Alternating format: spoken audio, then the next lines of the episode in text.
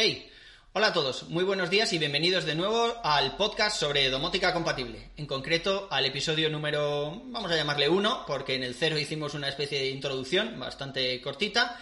Y, en este capítulo vamos a hablar sobre todo de la pregunta fundamental que te tienes que hacer antes de llegar a, antes de meterte de lleno en el mundo de la domótica. Porque, bueno, nosotros somos gente bastante tecnológica, hemos llegado a este canal precisamente buscando información sobre esto y estamos más o menos acostumbrados, ¿no? Entonces, cuando te compras una bombilla compatible, una bombilla smart y la pones en una lamparita, como por ejemplo en esa que veis ahí detrás, bueno, pues tú sabes que ya no puedes tocar el interruptor porque se corta la luz pero el resto de gente que hay en casa pues no lo sabe. Entonces lo normal es que aprieten el interruptor y se corte la luz, entonces la bombilla smart si está apagada ya no se vuelve a encender ni desde el móvil, ni desde el interruptor, ni nada, ¿no?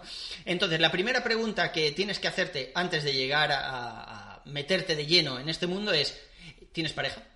¿O estás casado? Esta es la pregunta fundamental. Una vez que tienes esta pregunta clara, a partir de ahí todo va sobre ruedas. Porque ya os digo que la gente de casa no se va a hacer a eso de decirle a Siri que encienda o que apague la bombilla, o hacerlo desde el móvil, desde el reloj. Es algo que cuesta un poco. O sea, tenemos cierta reticencia al cambio, sobre todo en la luz, ¿no? En darle al interruptor y que se encienda.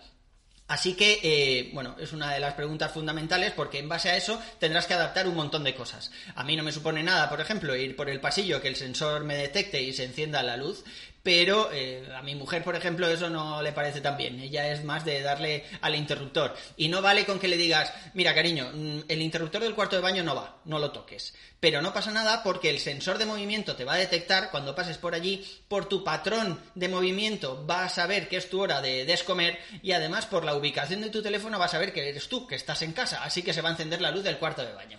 No, eso no va a funcionar fuera de nuestro ámbito. Así que ya os digo que una vez que tengáis esta pregunta clara y sepáis el apetito de tecnología que hay en vuestra casa, a partir de ahí podemos seguir hablando. Y poco más. Una vez que ya os he dado esta primera pregunta fundamental que hay que hacer, a partir de aquí vamos a sentar las bases para seguir hablando de cacharros conectados. Venga, un abrazo y nos vemos la próxima.